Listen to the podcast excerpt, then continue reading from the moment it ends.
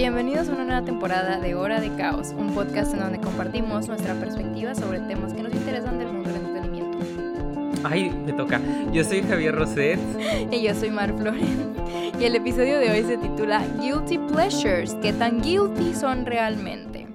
Siento que todos en nuestra vida hemos escuchado y usado el término guilty pleasure por lo menos de que una vez. Definitivamente. Siento que es algo como que socialmente aceptado de que, ah, sí, mi guilty pleasure, de que todo el mundo sabe cuál es su guilty pleasure. Ajá. Y a veces hasta lo decimos de mame, pero siento que aún así hay ciertas guilty pleasures que no vas a ver el mundo aunque te insistan de que está bien, tú cuenta tu guilty pleasure, es de que, no, güey, qué pena, porque en sí es como que esto de pena. Porque, tipo, la gente que no sepa las guilty pleasures, según Google, se definen como aquellas películas, series, libros, música o cualquier otra cosa que te guste que sepas que la gente no se considera como algo bueno o que es raro o de mala calidad y por ende no te gusta decir que te gusta, lo cual es como que te sigues apegando a lo que la gente le gusta, I guess, pero se queda como este complejo de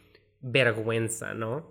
Ajá, porque aparte es como, siento que nos estamos metiendo también a un hondo, hondo, wow, a una onda muy filosófica, de alguna manera u otra, muy social, en donde es como que si te das cuenta la forma en la que ese término está compuesto, es decir, de que gusto culposo, o sea, te estás Sí. como autometiendo una culpa a ti que pues realmente no deberías tener, porque pues ponle tú que sí, güey, ponle tú que estás viendo algo y está reculerísimo, o sea, claro que vas a sentir como que, ay, güey, qué hueva que me guste esto, pero pues si te está gustando no debería ser algo culposo, o sea, debería ser algo, pues e- es algo como que más bien por nuestra sociedad, o sea, de que lo que, por, ¿cómo se dice? De que lo que asociamos con algo como más de que aceptable y lo que no es calidad, ajá, sí. aceptable. Ajá, todo es la verdad es que todo es muy subjetivo al final del día. Entonces es como que, güey, ¿cómo defines tú de que en tu persona eso es un guilty pleasure y a lo mejor ese guilty pleasure tuyo en otra persona es un gusto regular, ¿sabes?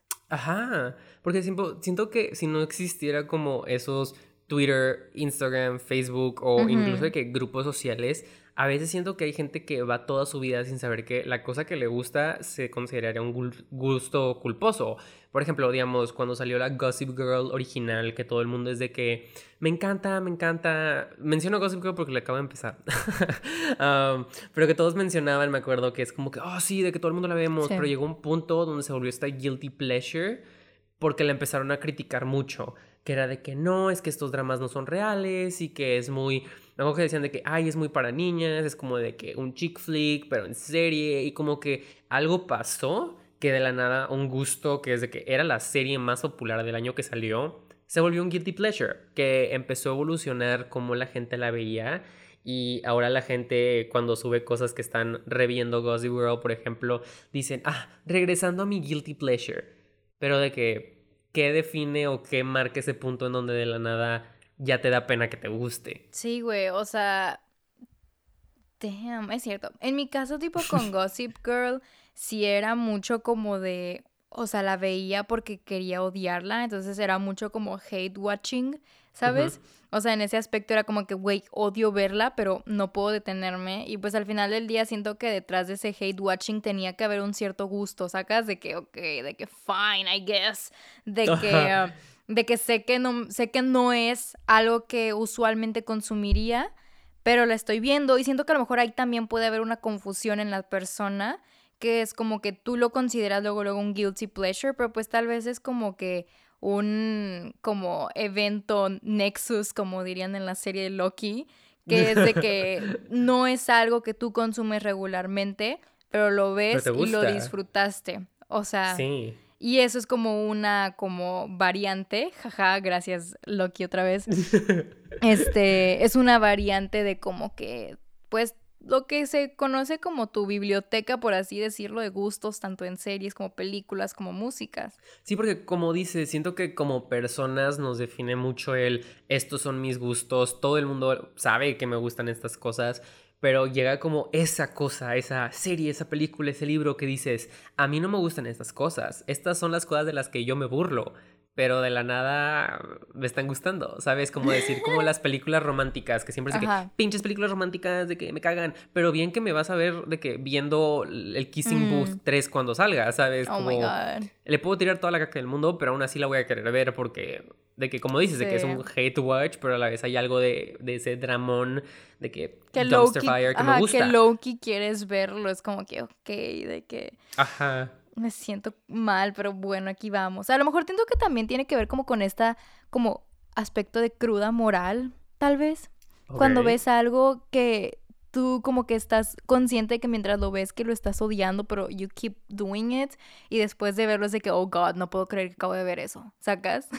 Siento que a lo mejor por ahí va más bien el tema de guilty pleasure, pero como sociedad no lo hemos sabido manejar y por eso es como que, güey, yo conozco gente que me decía como tipo de que, güey, es que tipo... O sea, no sé, como que es ese tipo de cosas de que yo crecí, de que toda mi vida escuchando, por ejemplo, rock y de que o sea, escuchar tipo reggaetón o ese tipo de música era muy low-key. Porque era como que me siento como que estoy yendo contra mi moral. Y pues no, güey, son dos géneros diferentes de música. Tú puedes escuchar rock y reggaetón al mismo tiempo y no va a pasar nada. ¿Por qué? Porque pues la música está hecha para ser disfrutable. Entonces como que hay, hay algo muy diferente en eso, ¿no? Porque es como que si lo estás disfrutando, entonces ¿por qué es culposo? O sea, unless de que sea algo muy, muy problemático, entonces ahí sí es como que, oh my god, ok, de que no te puedo defender. Tipo ahí con el rock y el reggaetón, tu Spotify Wrapped ha de estar muy interesante de que ver. Mi Spotify Wrapped es de que K-pop, rock, este, y, Bad Bunny. Sí. y, ya lo, I embrace it, dude. That's why I embrace it. Porque. nice. Ajá, porque cuando estaba, te digo, en secundaria, bueno, secundaria eran dark times, really dark times. Para todos. ajá, entonces como que. Y es como este proceso de, de búsqueda de identidad donde pues estás formándote y como que, ay, no manches, de que cómo voy a ser yo escuchando de que de que reggaetón si yo soy de que súper emo, sacas de que...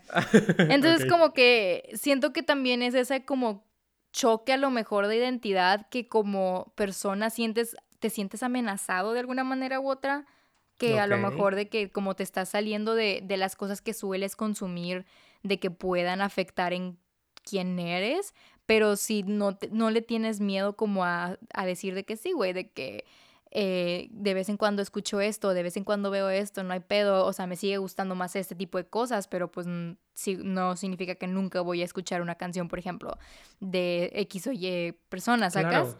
O sea, siento que ahí pues no entra tanto el, no es, ¿cómo dicen? No eres susceptible o vulnerable al fenómeno del guilty pleasure. Sí, porque tipo, yo no escucho reggaetón, pero un, de que un género de música que mucha gente cuando ve mi playlist es como que, güey, porque tienes rap. Y yo de que, pues, I don't know, me gustó esa canción de rap and I have it, ¿sabes? Es como que no, no necesariamente se apega a quien soy según mi playlist o según Spotify, pero aún así me gustó, está ahí, pero como dices, de que hay puntos donde dices de, mm, tal vez no es parte de mí, así que tal vez no lo debería como decir tan out loud, porque luego la gente va a decir de que, ah, eres ese tipo de persona o algo así. Porque siento que es mucho de las guilty pleasures que tal vez no quieres ser relacionado con ciertos gustos porque luego temes lo que la gente va a pensar, que ya hay como un estereotipo de si te gusta este tipo de películas, o este tipo de música o este tipo de series, eres este tipo de persona, que no necesariamente es cierto, pero aún así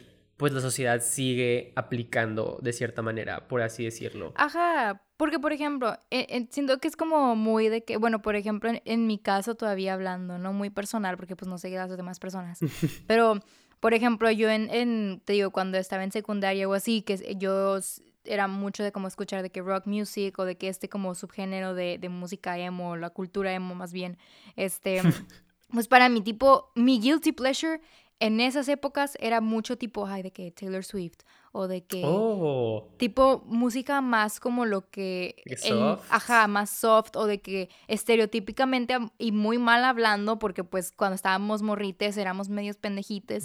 Entonces pues era como que ay pues si te gusta Taylor Swift es porque es muy girly muy así muy así no oh, entonces a mí como que yo en esos entonces como por lo mismo estar luchando con mi identidad y no saber qué pedo era como que es que yo no puedo escuchar eso porque pues lo siento muy femenino y no quiero ir por ahí Y, luego fui creciendo y me fui dando cuenta y dije que, güey, no era un guilty pleasure porque me gustaba, o sea, me gusta escuchar Taylor Swift, me gusta escuchar de que Britney Spears, me gusta escuchar Lady Gaga, what does that say about me? I'm a raging bisexual with emo de que tendencies, yes I am.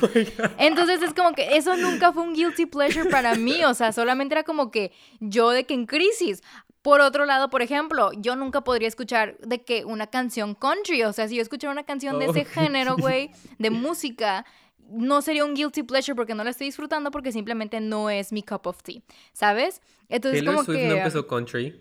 She did, pero mira, no me quiero meter a esas, no le, no le entiendo mucho, o sea, yo estoy hablando de... Que no de Ajá, yo estoy hablando tipo cuando sacaba de que Red y todo eso, y que era como que, oh my god, de que she's getting pop girl. Este, entonces sí, como que siento que tiene mucho que ver con eso, como que ya cuando creces te das cuenta de que lo estoy viendo, lo estoy consumiendo porque me, me entretiene, me gusta, me emociona y de que quede plano no. Entonces como que siento que también ahí el, el término guilty pleasure se pierde y se convierte más bien como en, en cómo de que darle la razón a la sociedad de algo, ¿sabes? Ajá, tipo, porque me acuerdo, me acuerdo vividamente que cuando salió de High School Musical yo quería verla, porque pues me encantaban los musicales, ¿no? Y pues un musical de Disney yo de que, a la verga, de que quiero verlo. Y me acuerdo que salió y me dio pena decirle a mi mamá de que quiero verlo en la tele y ella quería ir a Liverpool, así que me acuerdo que me senté en una esquina donde tenía una tele en Liverpool para ver High School Musical como en discreto para que mi mamá no supiera que la estaba viendo. Y luego ya obviamente que vi la película ya me valía y me acuerdo que tenía el calendario y el juego de Wii de karaoke. Ay, güey, qué buen todo juego. el merch. Que fue el concierto y todo. Oh my god, I did too. Ya, de que todo, pero me acuerdo cuando fui a la escuela y alguien mencionó High School Musical y escuché como ahí a la distancia que decían de que, ay, sí, es de puras niñas. Y así, me acuerdo que otro chavo dijo, a mí me gusta. Y es de que, ay, entonces eres gay. Algo así como que, e, ese tipo de comentarios. Ajá. Y yo de que en Gay Panic, de que, ¿Eh? o sea, de no me puede gustar.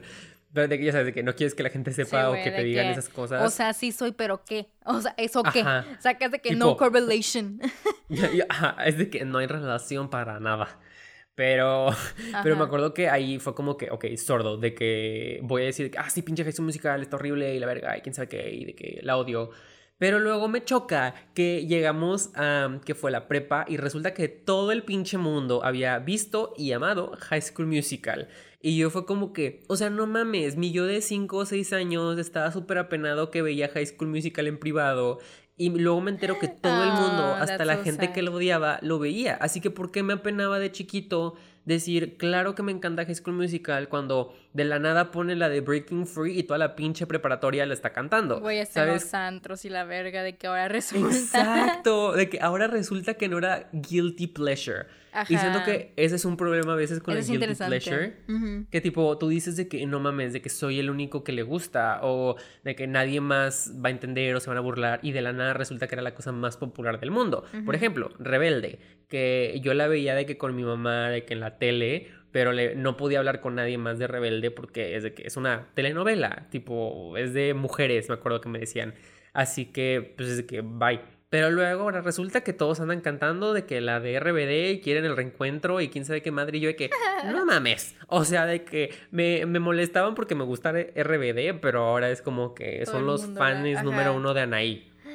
y siento que sigue de cierta manera, digamos, nosotros estudiantes de cine, siento que hay una como percepción de lo que nos debe de gustar en cuestiones de películas que vuelve esa misma guilty pleasure, que tal vez a todos nos gusta de una misma película, pero no sabemos porque es de que, ay, qué pena, es que somos de cine, no nos debe de gustar.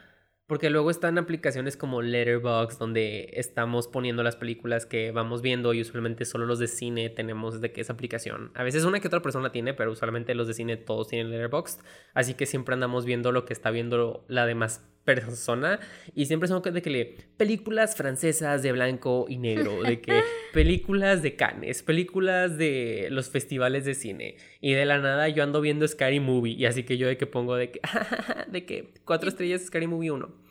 ¿Sabes? Como que te sientes más juzgado de cierta manera de que, ok, ¿qué película voy a meter a mi letterbox para no verme como pendejo, ¿sabes? Ajá, de hecho sí, por eso yo casi ya no uso de que Letterboxd.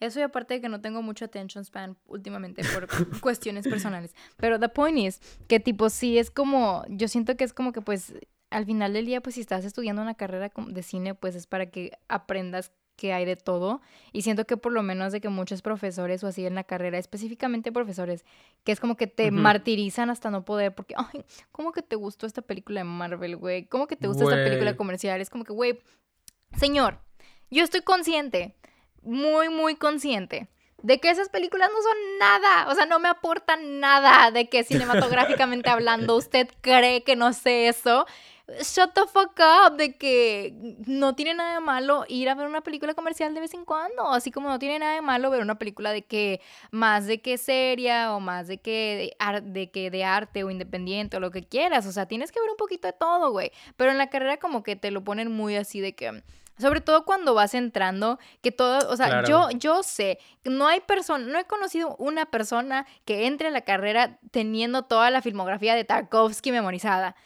Y si alguien lo hizo, props to you, o sea, realmente tienes una pasión por, por el cine de arte, realmente, güey. Pero no he conocido a una persona que cuando el primer día les pregunten cuál es su película, diga que pinches de que, el, ¿cómo se llama la infancia de Iván y la verga? O sea, tú entras sabiendo lo que sabes y conociendo lo que conoces. Y sí, güey, o sea, yo era como que, ay, mi película favorita es La La Land, que es mi película favorita hoy en día, claro que no. O sea, pero en el momento lo era. Y es como que no sé, tipo, hay muchas expectativas de, en ese aspecto de qué es lo que sí se considera como watchable y qué no. Y es como que, güey, deja que vean lo que quieran ver. Claro que hay películas que no puedo defender, no me puedo sentar aquí a defender ciertas películas because like I can't, obviamente. Pero sí hay como que dices de que no tiene nada de malo que te guste una que pues a lo mejor para ti no sea considerada como que la más de que wow, ¿sabes? Sí, porque, digamos, en cuestiones de cine, siento que los profesores siempre te dicen de que ve películas de arte, ve las películas independientes, ve tal, tal, tal cosa. Y claro, te lo pintan como que son las cosas que deberíamos estar apoyando porque hacer cine es muy difícil y el que esas películas tuvieran como distribución también fue muy difícil, así que te lo ponen de apoyemos el cine de este tipo de cine y luego te lo pintan mucho de que sin decirte necesariamente de que si ves cine comercial estás como traicionando todo. Y es de que, ah, entonces tú si fueras cineasta no quieres comer, ¿verdad? Y es de que, güey, de que hay de cineasta a cineasta. Tipo, yo puedo ver la película comercial que saque Disney cada semana y me vale verga. Pero también puedo ver una película en movie de vez en cuando que sea como que, no sé, de que Happy Together o la de In the Mood for Love o cualquier otra película. Puedo ver de que lo que me dé la gana cuando me dé la gana y no significa que estoy traicionándome o a mis queridos cineastes de que por todo el mundo que de la nada ya no los estoy apoyando porque no veo sus películas. Tipo, veo las películas que me gusten y ya de que that's it. Me encanta que tu definición indie fue de que Wonka Wai. es lo que es que tipo vi una de Like Happy Together recientemente, así que me vino el ejemplo a la mente. I love that Pero pero sí, como que es muy fácil criticar el de que es que no apoyas el cine independiente o no apoyas el cine mexicano y es de que güey, voy a apoyar el cine que yo quiera apoyar. ¿Sabes? De que si yo para rematar. pero sí, es como que yo quiero, digamos, es, es como sale cualquier programa o película de que gay in the slightest que tienen un personaje gay o whatever, I'm gonna watch it. Porque me gusta verme representado en pantalla. Así que me vas a ver de que viendo Young Royals en Netflix por el simple hecho que hay de que dos novios. Claro que sí. ¿De qué trata la serie? I don't know. Pero hay gays, así que I'm gonna watch it. Igual de que muchas series las recomiendo por eso. Porque es de que, ah, pues tienen gay characters. Go watch it pero no significa que no pueda apoyar de que otro género de cosas o de que si tú no ves una película que te recomiendo nada más porque no es tu estilo, aunque tenga gays, that's, e, eso es válido, ¿sabes? No, no tienes que juzgar a nadie por los gustos que tengan, aunque no se apeguen a tus ideologías. Yo tengo que, confesar. ah, no, termina tu punto. Pensé ah, que habías acabado. No, sí, sí, sí, tú date, tú date. Ah, bueno, yo tengo que confesar que mi guilty pleasure este, en películas son las primeras de Fast and Furious. Pero tengo que confesar la razón y es porque tenía un crush en Vin Diesel. Cuando estaba chiquita. Creo que era por verlo en, en, la de Papá prueba de balas o cómo se llamaba esa película, güey. Que yo estaba de que, oh my god, de que he's so nice. Entonces para mí de que las... I'm not gonna sit here and pretend que las primeras de Fast and Furious no tienen lo suyo. Siento que si las veo de que ahorita no me van a gustar, pero tengo muy buenos recuerdos viéndolas. Entonces como que sí, eso por ejemplo yo sí lo consideraría un guilty pleasure porque eh, la franquicia se fue desarrollando pésimamente, entonces es como que, ay, güey, no quiero decirlo. Sí, de que no quiero que me gusten, pero pues las primeras están chidas. Las últimas ya no, pero las primeras eran buenas, sobre todo de que, sí, they were cool arriba Dominic Toretto. Eso es lo único que tengo que decir, gracias. Así mi rom, de que, ¿qué iba a decir? No, eh, mi guilty pleasure en películas siento que son las rom-coms. Que yo siempre me mm. quedo de que, güey, de las fucking rom-coms. Pero claro que siempre es de que, de que las amo, de que por favor, de que terminen juntos. Sobre todo cuando se mueren. That's fun. Güey, esos plot twists donde se mueren al final, yo de que, oh my god, snaps, snaps, snaps, snappity snap. Pero, pero sí, igual en series, tipo, digamos, Gossip Girl, que te digo que le estoy viendo ahorita apenas. El, cuando está Serena y Serena y Dan se besan por primera vez, yo de que la única straight couple que voy a apoyar en el resto de mi existencia, tipo, I love them, de que dense por favor, los mm, amo. Pero al mismo tiempo es de que un poco de hate watching, de que, ah, pinches pendejos, de que pinche gente rica, ¿sabes? Igual que Elite, que Elite Loki se volvió de me mama esta serie a es un hate watching de ver qué tanto la cagan. So, ¿tú qué otras series hate watchabas o hate watcheas en el presente? Siento que nada más era como que Gossip Girl. Es que no me acuerdo de otra como que yo viera para odiarla. O sea, de esas que digo que, güey, me cagas, pero tengo que verte porque, like, I need to understand you. O sea, siento que con series no pasa mucho. O sea, I don't know, man. ¿Tú qué otra veías? Pretty Little Liars y American Horror Story. Me acuerdo mm, que esas se olvidaron de que. No, pero American Horror Story Ok, sí, pero American Horror Story, las primeras tres, in my opinion, they were good. They were good. Pero siento que siempre es como cuando sale una nueva es de que voy a ver los primeros capítulos para ver qué pedo, pero luego se vuelve como un hate watching de que, oh, no mames, la volvieron a cagar por como sexta vez seguida, ¿sabes? De hecho, sí. Pero eso no es tanto, o sea, ¿consideras que eso sea un guilty pleasure? Porque si te pones a pensarlo, por lo menos con American Horror Story, it's kind of de que you're, you're, de que las cosas que puedes consumir, sacas. Ese aspecto de como creepy, de que unusual scenarios. Ajá, ¿Sabes? Pero siento que American Horror Story lentamente se volvió a eso de que todo el mundo las criticaba cada temporada porque eran malas. Entonces es eso. Ajá. Ajá. Porque, digamos, me acuerdo que la sexta temporada, que es cuando están como tipo actividad paranormal, grabándose con camaritas, a mí me gustó ese concepto, pero me acuerdo que todo el mundo le estaba critique y critique y critique, que hasta de que entre grupitos de amigos fue como que, ah, yo no lo estoy viendo, de que nada más para no decir de que no, es que pues así a mí sí me está gustando, quién sabe qué. Sí y pues ya, de que cada una como que tiene esos elementos que sí me gustan, pero como las odian tanto, que es como que, ay, pues ya, ya para qué, ¿sabes? Ajá, o sea, siento que también recae a eso, o sea, es como que la culpabilidad no viene tanto de que no te guste, sino de que la, la presión social que conlleva sacas, o sea, del qué es aceptable o qué no es aceptable o, qué consideran como que bueno o malo, ¿sabes? Y o sea, lo mismo pasa como con, con los libros, ¿no? O sea, que hay como ciertos libros o de que piezas literarias que pueden funcionar como un guilty pleasure, pero no son un guilty pleasure. Ajá. Hay, mira, hay unas muy buenas del, del Loki. No, de Loki, wow. es que he's a hot person to write about and, read about. ¿Lo dices por experiencia? Eh, maybe. Este, pero la cosa es que, por ejemplo, si yo me siento a leer un fanfiction de Loki o de Bucky, por ejemplo, I love that bitch, pero no me gusta porque siento que les falta angst. Los de Loki sí tienen un buen de que uh, peso, uh, ¿sabes? Este, entonces cuando, cuando encuentras de que, güey, la satisfacción que uno encuentra después de buscar horas en Archive of Our Own, un buen fanfiction de Loki de más de 40 palabras Eso, yo no tengo por qué sentirme guilty about feeling that pleasure de encontrar un buen fanfiction, pero la sociedad me ha dicho que leer ese tipo de fanfictions is not good. Entonces ahí entra en juego el, uh, de que es muy low-key, low-key, jaja, es muy low-key de que no puedo leerlo, pero low-key, I, I like reading about low-key, hay mucho low-key wordplay aquí. Pero es, es ese tipo de cosas, ¿sabes? De que lo disfrutas, entonces no es como un guilty pleasure, pero como la sociedad te dice que no debes leer eso, pues es un guilty pleasure, kind of, ¿sabes? Sí, igual con estos, digamos, que lo hablamos en el episodio de fanfics que hicimos al principio en la primera temporada, que las fanfictions que publican, que se hacen como libros reales, entre comillas, que siguen siendo como guilty pleasures por el simple hecho que empezaron como fanfics. Y incluso libros que no son fanfics, que pueden ser como, I don't know, los de Twilight, que no fueron necesariamente de que fanfics, pero son como la guilty pleasure por el hecho de que son romances y vampiros y hombres lobo y lo que sea. Pero igual está la teoría que es como los libros de romance más que nada, que se volvieron mucha guilty pleasure como en los 2010 por ese rango.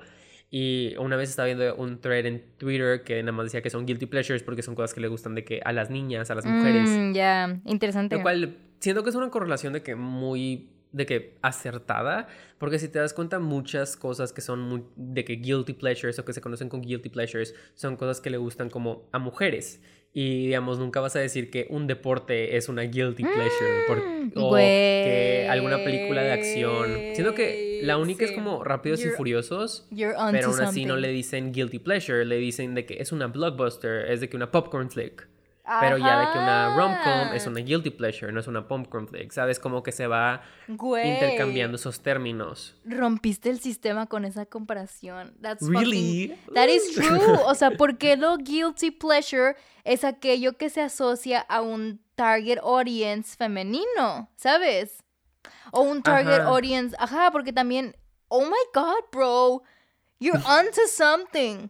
Thank you. Es que tipo, nada más empecé a pensar de que de los ejemplos que he dado ahorita, de las cosas que me daban como, ah, eso es mi guilty pleasure, son cosas que mucha gente asociaba de que eso te va, de que es de niñas, eso es de gays, tipo cosas de que, que dices de que más femeninas. Entonces estamos desglosando que un guilty pleasure entonces puede ser también un internalized misogyny. Exacto, es de que misoginia, ajá, prácticamente. Tipo, incluso los ejemplos de las fanfics, cuando hicimos ese episodio, que habíamos visto que el porcentaje era casi como 90% mujeres, y que es un género dominado por mujeres. Igual de que las novelas de romance, de que todo ese rollo de, libros es de género de mujeres. Así que, pues sí se ve como cierta correlación, ¿sabes? sí. Wow. Wow. Siento que estamos de que, wow. Qué filosófico, güey. Sí, es de que guilty pleasures y estamos de que deconstruyéndonos como sociedad. Güey, es que súper sí, es muy cierto eso. Oh my god. Quedé. Igual de que otro elemento que siento que, tipo, tal vez no es tanto de que la misoginia, pero sigue siendo como la vergüenza como sociedad, es que los libros en especial sean cualquier tipo de género, siento que nos da pena a veces de que los libros, porque todo lo que imaginamos al leer viene de nuestras mentes. No es como una película que lo que ves lo hizo alguien más, una serie lo hizo alguien más. Eh, los libros, literal, claro, está lo que está escrito en la página, pero hay un elemento en donde ocupas una imaginación para que funcione. Así que cuando estás leyendo Fifty Shades of Grey y te empiezas a imaginar todas las escenas súper sexosas, te sientes más culpable porque sabes que eso lo está creando tu mente, ¿sabes? Como que no se queda tanto en es la página y ya, sino que ya hay un elemento donde, oh, es que también soy yo, yo le estoy agregando a lo que estoy leyendo, ¿sabes? Dentro de como ese aspecto, o sea, como más social o más como como morbo hasta cierto punto, tipo que a lo mejor tú decías de que a lo mejor de que por eso de que lo de Fifty Shades o de ese tipo de libros que como que como tú te lo imaginas puedes llegar a sentir culpa, pero como que you keep going o así. O sea, siento que también tipo en la, en, en la música aplica un poquito como este hecho de, por ejemplo, en Spotify, o sea, cuando estás escuchando una canción en la compu, tú puedes ver como que lo que tus seguidores están escuchando. Entonces, de, o sea, no te puedo decir la cantidad de veces que he recibido mensajes o que yo he mandado mensajes tomando el screenshot de que, eh, güey, Ay, no, sos, güey, sos. Sacas.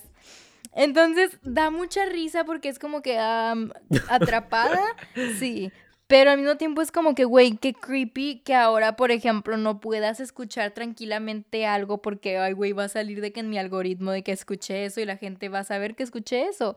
Cuando es como que, pues, si supone que si está en tu biblioteca de me gusta, pues es porque te gusta, sacas de que no es un guilty pleasure realmente. Sí, igual de que cuando termine el año y todos están compartiendo su Spotify rap y de la nada en un grupo te preguntan de que, ¿qué te salió a ti? Y tú de que, me salió el soundtrack de High School Musical, the musical, the series, so what? ¿Sabes? Como que... De que, que, te, que es de que la escuchaste tantos millones de minutos. Es de que la gente no ocupa saber qué tanto escucho ese soundtrack. Pero aún así te da como culpa porque sabes que la gente te está juzgando, Es como, no quieres ser juzgado. Y siento que como naturaleza humana no nos gusta ser juzgados. De que siento que se nos hace más fácil juzgar a la gente y criticar, pero cuando te la regresan... Ajá, de que, ¿qué pedo? Porque luego a, veces, como estamos hablando, hay cosas que sabemos que son malas, pero nos están gustando anyways. Pero está un punto donde dices, ¿qué tan dispuesto estoy para defender esa cosa? ¿Sabes? De que realmente me gusta tanto. Ajá, exacto.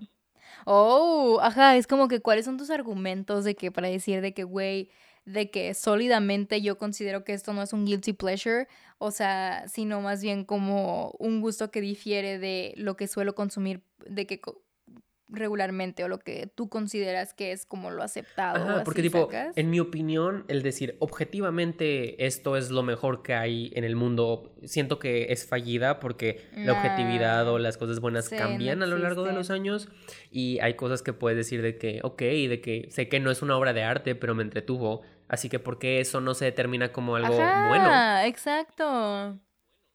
That's true, exactamente, o sea, es como que Simplemente sentarte, decir, ¿sabes qué? It's not the best, pero me gusta, me hace sentir bien, o sea, me relaja, lo que quieras. Y pues sí, es como nuestros hobbies, ¿no? Las cosas que hacemos en nuestro propio tiempo que a veces son como hobbies de, I don't know, de que ah, juego soccer, hobby básico, no sé. Ah, y luego hay hobbies más de que ah, colecciono, no sé, que uh, pins o foncos, no sé, de que esas cosas. Sí, los foncos, güey, me caga que la gente se que, pero todos tienen foncos, güey. Pero todos tienen foncos. Ajá, everybody has one, at least. Ajá, o de que están muy cute. ¿Cómo no te pueden gustar? Al menos de decir, como que, ah, they're cute, they're fun. Ajá, o sea, yo, yo daría mi vida por mi fonco de 8 inches de Ant-Man, güey. Yo daría mi vida por ese fonco. Está gigante, lo amo, o sea, ¿sabes? Sí, sí, sí, sí. Ajá, y son cosas como que dices de que, güey, pues pues me hacen feliz. Tipo, sé que es un pedazo de plástico que nada más está sentado en mi escritorio, pero me vale, tipo. Yo con las photocards de K-pop, de que. Yo sé que es un pedazo de cartón con una foto de un hombre, encima de un hombre, güey, pero me hace feliz, me hace serotonina de que abrir el de este y verlo ahí, o sea, chigues a o sea, ¿qué vas a saber tú de esa serotonina momentánea que me da? Sí, porque tipo, para mucha gente siento que sus hobbies también puede ser de que, ajá, compro cosas, y para otra gente es como de que, güey, pues me choca comprar cosas, nunca compro nada. Pero pues aún así hay un elemento de, ay, ya compraste mucho, ¿no? O de, de, ay, compra cosas. Como que no importa lo que hagas, siempre va a haber alguien que te va a juzgar. Y en especial en esto de los hobbies, siento que de todo lo que hemos hablado, los hobbies terminan siendo la cosa más personal. Porque esas cosas literal, los hobbies tú los buscas y tú los sigues explotando, ¿sabes? Digamos, un hobby para mí sería como coleccionar Legos, que ya casi no lo hago porque pues no me gusta como comprar cualquier cosa, me gusta de que de los grandecillos y ahorrar un poquito mm, y ya de que las construcciones más grandes, pero me acuerdo que había un punto donde me daba pena de que no sé, de que ir a la tienda de Lego y ver los Legos, de que los gigantotes, ¿no? De que, que hay un coliseo y el castillo Hogwarts, de que me daba pena eso. Y ahorita estoy en un punto donde me vale verga y con quien vaya de que a una plaza que tiene una tienda de Lego. Es de que, güey, quiero ir a la tienda de Lego, de que me acompañas o te quedas Exacto, exactamente me pasa lo mismo, pero con el K-pop, güey. Me, me daba algo de que pasar don't talk to me. Me daba algo de que pasar por de que el área de, de, de los discos de K-pop y ahora es de que déjame me tomo mi tiempo en ver qué versión tienen. Antes era como que está, no está, lo saco, listo, vámonos. Y ahora es como que, a ver, vamos a buscar qué versión es la que quiero. Y es como que, güey, ¿por qué? O sea, eso tiene que causarnos conflictos si es algo que te gusta. O sea, no entiendo. Igual en el- cuando iba al Barnes Noble, que siempre era la sección de cómics, que pasaba, la veía de reojo y me iba. Pero la última vez que fui como que quería buscar un cómic fue como que me vale verga. Me senté y era el rarito que estaba sentado buscando cómic por cómic a ver cuál era el que quería comprar. Y me acuerdo que una pareja se me quedó viendo y yo de que, ay, me están juzgando. Pero nada más me quité y resulta que la chava quería checar los cómics en los que yo estaba viendo. Y eso Lol. también fue como la noción de, de Ah, cierta manera, nosotros que- esperamos ser juzgados. Oh my God, true. Y, y te das cuenta que no eres el único. O sea, Ajá. there's people also looking for the same thing. O sea, Como lo de High School Musical. Tipo, nunca sabes que resultó ser el fenómeno mundial que a todo el mundo le gustaba y tú, bueno, yo apenado de que no podía ni verlo sin que me diera pena. Pues entonces, tipo, retomando la, la pregunta que hicimos al principio del podcast, que es el título del episodio, de qué tan guilty, o sea, son realmente los guilty pleasure, o sea, qué tan culposos son realmente los gustos culposos, yo definiría que en realidad no los son culposos. Yo creo que tenemos una como punto de vista erróneo de que es un gusto culposo y todo se debe a lo que como sociedad este, tenemos de que esperable a que nos guste o no, ¿sabes? Porque por todo lo que hemos discutido y todo lo que hemos dicho, y pues también con esto último que acabas de decir tú, ¿no? De, de tu experiencia en el Barnes Noble y eso. O sea, al final del día no vas a ser la única persona de que, que esté buscando como por ejemplo ese mismo cómic. O no vas a ser de que la única persona que, que haya tenido un crush en Vin Diesel por alguna extraña razón. O sea, son cosas que a lo mejor tú consideras extrañas para tu personalidad como co- sabiendo de que cómo es tu identidad y cómo estás formado en, en cuanto a gustos, a lo mejor de que te saca de pedo que disfrutes algo que no entraría usualmente ahí, pero no significa que tengas que sentir culpa porque te guste, ¿sabes? Es solo como que it's just solo es un variante, se escapó de su timeline y tienes que lidiar con eso. That's it. Sí. Es como que, claro, de que hay un punto donde tal vez incluso de que tus amixes se burlen de lo que te gusta, ¿no? Y que te cree más pena. Pero siento que eventualmente eh, siempre se encuentra a ese grupo de gente o esas personitas que dices de que, güey, me gusta el K-pop y te dicen de que, güey, no mames, viste el nuevo video de que, sabes, como que te, te, te, mm, pues te apoyen en ese fanatismo, aunque no les guste o como que empiezas, empiecen a introducir o whatever, de que gente más abierta, ¿no? Sí, que pues al final de que siempre se encuentra como a tu grupo de gente, de que si te dices de que, güey, me encanta Plaza Sésamo, es de que, güey, pues vamos al pinche Plaza Sésamo que está de que aquí en Monterrey, ¿no? Como que siempre se batalla a veces al principio en abrirte con la gente de, ah, pues en realidad sí me gusta esto, no me gusta esto, Ajá. whatever.